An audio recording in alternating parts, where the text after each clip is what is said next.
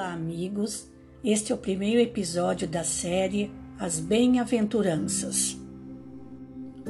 No jardim, o jardineiro semeou sementes de esperanças e consolações. A Galileia, cujo significado é jardim fechado, localizava-se ao norte de Israel. Era delimitada a leste pelo grande lago de Genezaré a oeste pelo mar Mediterrâneo, ao sul até o vale do Rio Jordão e ao norte pelo Líbano até o Monte Hermon.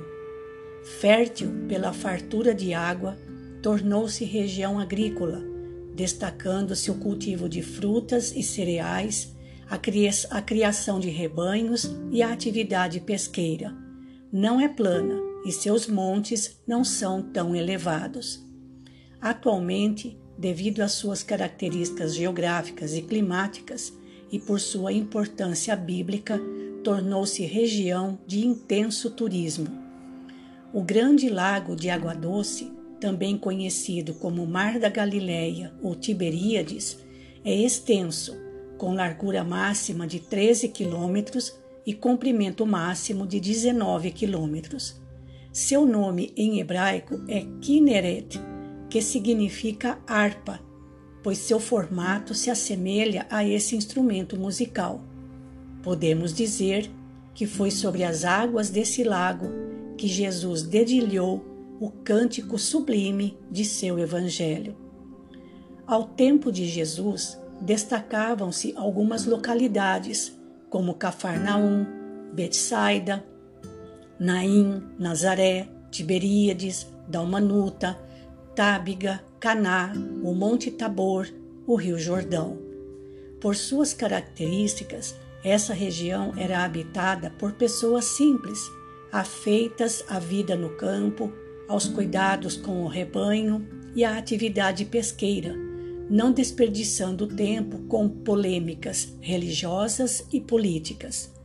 Foi nesse cenário de natureza exuberante que o jardineiro divino lavrou o coração sofrido daquela gente, espalhando sementes de esperanças e consolações, esparzindo o perfume de seu evangelho ao longo dos caminhos. O ministério de Jesus realizou-se quase que totalmente nessa região. Foi na Galiléia que ele promoveu inúmeras curas, conforme relatam os evangelistas foi também o palco da transformação da água em vinho, a multiplicação dos pães e peixes, da transfiguração do Tabor, do batismo nas águas do Jordão e o mais notável de todos os seus sermões, o Sermão do Monte, como ficou conhecido. Esse sermão pode ser considerado como o sermão das exortações e consolações, pela alta carga de conforto e esclarecimento espiritual que Jesus transmitia aos seus ouvintes. É como se todo o seu coração transbordasse compaixão e piedade a tantos sofredores que se colocavam aos seus pés para ouvi-lo, encorajando-os a persistirem, confiantes e esperançosos nas promessas divinas, apesar de todo o sofrimento que o domínio romano infligia ao povo. É como se Jesus dissesse a eles: Eu sei quanto vocês sofrem e é por isso que estou aqui para confortá-los e encorajá-los para que possam no futuro alcançar a promessa divina da bem-aventurança.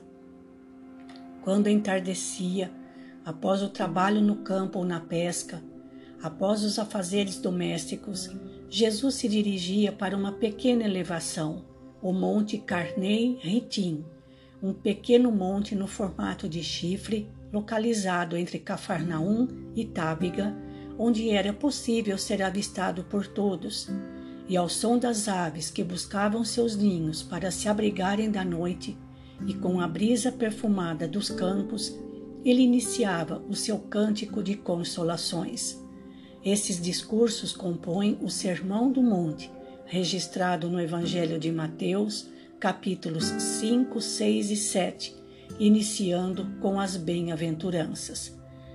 Ao longo dos nossos episódios, convidamos você, caro ouvinte, para nos acompanhar em mais essa oportunidade de aprendizado em torno dos ensinamentos de Jesus, rogando a Ele o seu amparo para que nos transformemos na seara da vida, seja onde for, em singelo canteiro de trabalho, a bendizer-lhe a luz e a florescer em amor. Jesus, o jardineiro divino. O jardim, o nosso coração.